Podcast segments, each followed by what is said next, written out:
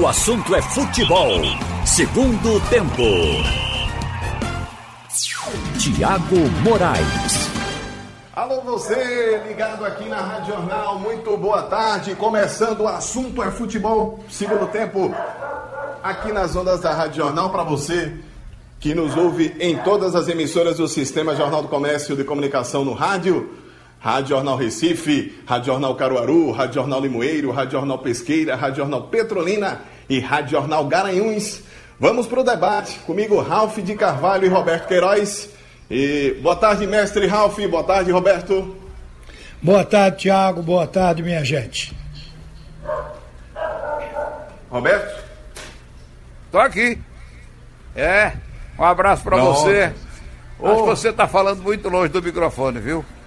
Tá parecendo que tá numa Ah, então caverna. vou melhorar aqui, viu? Além do mais, tem um cachorro aí. Cala esse Não. cachorro, rapaz. É, não, tá, tá. cal- Eu não sei se o cachorro é meu mesmo. É. Mas É do tá, vizinho, tô- é? Melhorei o microfone É. aqui, viu? é melhorou, melhorou. É do vizinho. Ó, Melhorou. Melhorei, melhorei. É a conexão. Ralph de Carvalho, a conversa de hoje do Bate e Rebate é esclarecedora para a situação do esporte, né, Ralph? O Gustavo Dubê trazendo aí algumas revelações. Vai confrontar com a versão da atual diretoria? O que é que vai acontecer, Ralph? Olha, uma coisa que do B fez mostrar uma certa diferença foi com relação à leitura do balanço. Ele disse que não se debruçou no balanço do esporte, mas viu apenas o que foi publicado no Jornal do Comércio. Viu o suficiente para ver o déficit. Em 2018, o esporte fechou com 15% de déficit. E em 2020, o relativo a 2019, o esporte apresenta um déficit de 22 milhões. Então ele comparou. O, o de 15 milhões significa 15%, embora o volume de faturamento tenha sido maior. Agora, faturamento melhor, com ma- mais o débito maior, significa que foi de 50%. Então, isso quer dizer que o déficit de agora foi pior do que o déficit de 2018, com todo aquele atraso de salário, com aquelas coisas, e deixou isso no ar. Não teve tempo, inclusive, para que o Gustavo Dubé arrematasse, falasse a respeito. Mas ele disse uma coisa boa, Tiago, Roberto, você que está acompanhando a gente. Ele falou que a perspectiva de depois da pandemia, da pandemia o clube se equilibrar, ela é grande. É uma questão de pegar o paletó e ir à praça. Ou seja, de empreender. E porque vai haver dinheiro no mercado depois desse período de pandemia. Muita gente não está ganhando nada agora porque é, a taxa que remunera o dinheiro ela está baixa demais. A inflação, tudo. Então o que acontece? Ah, os empresários vão querer aplicar esse dinheiro para recuperar o tempo perdido na pandemia. Ele acha que o futebol é muito importante nessa área porque dá retorno, retorno rápido em vários setores. Isso desde o passe do jogador, que são hoje os direitos federativos e econômicos, chamamos de passe pelo hábito, mas tem outras coisas, como por exemplo publicidade, o rendimento de jogos e vai por aí. Então, do B foi um cara que apresentou otimismo com relação à recuperação do esporte de qualquer clube. Agora, é bom que a gente diga que ele foi uma voz autorizada para falar, porque quando ele pegou o esporte, o esporte tinha 70% de bloqueio da receita. O esporte tinha um bloqueio de 50% eh, na Justiça Federal, por causa dos tributos, e tinha 20% na Justiça do Trabalho, porque era um acordo firmado aqui no futebol de Pernambuco. Todo o dinheiro passaria lá do faturamento, tiraria 20% para fazer frente aos débitos trabalhistas. Então ele, nesse cenário, administrou, entregou o clube com superávit de 20 milhões e ainda deixou 10 milhões e 400 em caixa, no banco, à disposição do novo presidente. Quer dizer, quem fez isso tem autoridade para prever. E a previsão do Tubê foi interessante porque ela foi positiva. E há uma coisa também que lastreia o que ele falou. Ele é um empresário, sabe lidar com dinheiro, sabe o que é o mercado. Bom, ele, ele fala, ele na, na administração dele realmente aconteceu isso, né? Agora, depois dele, aí veio o, o Martorelli, depois do Martorelli veio o Arnaldo. E os, a, a dívida do esporte deu um salto. O esporte era um clube com uma dívida X, passou para 2X, depois 3X. Eu acho que o, o importante Aí é, é, que ver. foi o nó. Oi? Aí é que foi o nó É isso que se não, o que, eu- que eu acho que tem que ver o, o, o que for, quanto era o débito do clube quando ele saiu, quanto era a dívida do clube quando o, o Martorelli saiu e quanto é a dívida do clube após a saída do Arnaldo. Porque veio num crescente. E inclusive com essas dívidas todas chegando, jogadores que não receberam, Magrão que tem um, teve um milhão e oitocentos sem receber, é, o Mark Gonzalez, não sei quantos milhões, quanto, qual é a dívida do Mark Gonzalez? Rapaz, não, não tem se na lembrança agora. milhões. Mas tem essa dívida com o Marco Gonzalez não foi pago, não foi pago o negócio de André e tantas outras coisas que chegaram depois. Então o clube não pagou na administração nessas, nesses últimos quatro anos aí do, do Martorelli e- e- e do Arnaldo. Então houve esse acréscimo. Eu não sei. A gente fica acreditando no balanço do clube. A gente não tem acesso, a gente não tem acesso às contas e eu nem gostaria de ter. É apenas Olha, o a gente acompanha Bivar, quanto é que o clube O devia. Milton Bivar Devia 100 disse- milhões. Quanto é que está devendo agora? 200 milhões. Então isso é que a gente tem acesso e a gente fala em cima disso. Olha, Houve o Milton um, Bivar. um crescimento muito grande da dívida do esporte. E as coisas estouraram agora na, na administração do Milton. Será que é mentira do Milton? Não, ele não está falando nisso. Ele está analisando resultados de balanço. Não está fazendo crítica. Agora, o Milton Bivar disse aqui Mas o clube deve. que, que o, o balanço ele engana muito na leitura. Ou seja, o que ele conta é o que tem para pagar, para pagar e o que o clube tem para receber. É essa conta simples que tem que se Sim. conviver no dia a dia. No dia a dia. Pois é. É, Vamos é analisar também isso né? mais a fundo. Por Ralph de Carvalho, Roberto Queiroz, eu estou por aqui também e estamos analisando os assuntos do futebol pernambucano, do Brasil e do mundo. Falamos aí do passivo do esporte e nem notícia, né, Ralph, de resolução daquela questão, Ralph e Roberto também, daquela questão da garagem Givanil do Náutico. Olha, o presidente do Náutico, eu acho que ele tem certeza que ela não irá a leilão. Porque até agora não foi.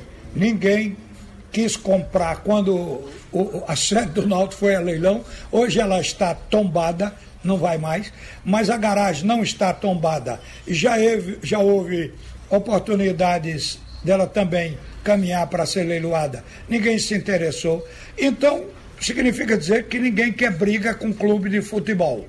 Isso ajuda muito o clube. Mas eles vão negociar com Givanildo o pagamento. Foi o que Edno sinalizou na última entrevista a respeito desse assunto.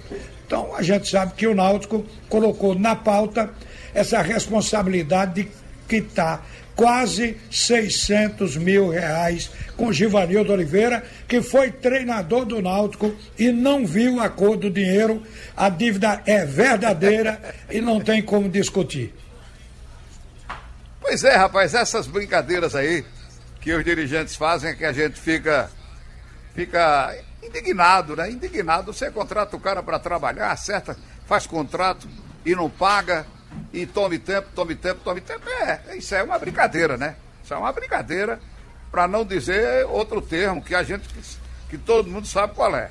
Olha, Ralf, eu tô aqui, é bom, por isso que é bom guardar as coisas. Eu tenho guardado aqui a caminhada célere do endividamento do esporte.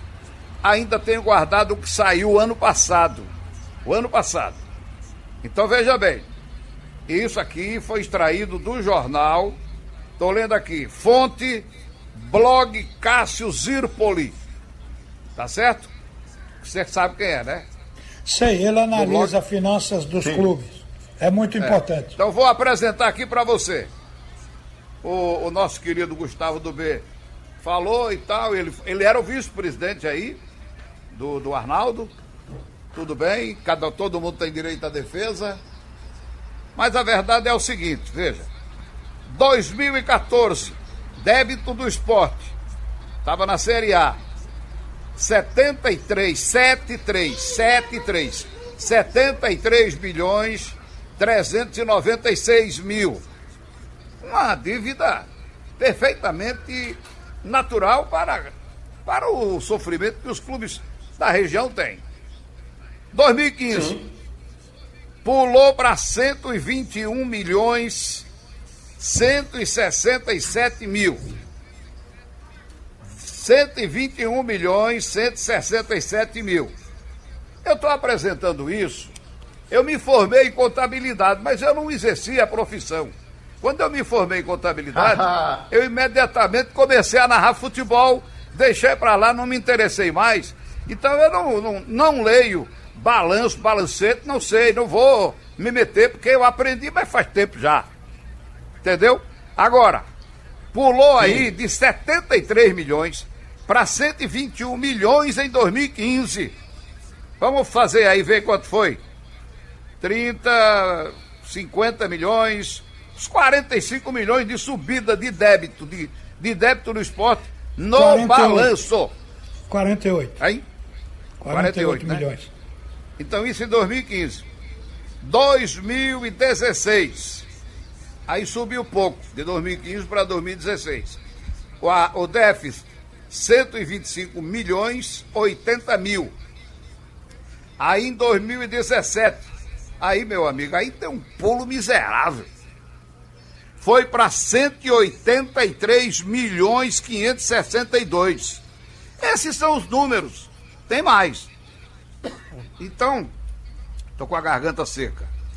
2016 foi para 125 milhões e 2017 pulou para 180, 183 milhões. Subiu quanto aí, Ralf?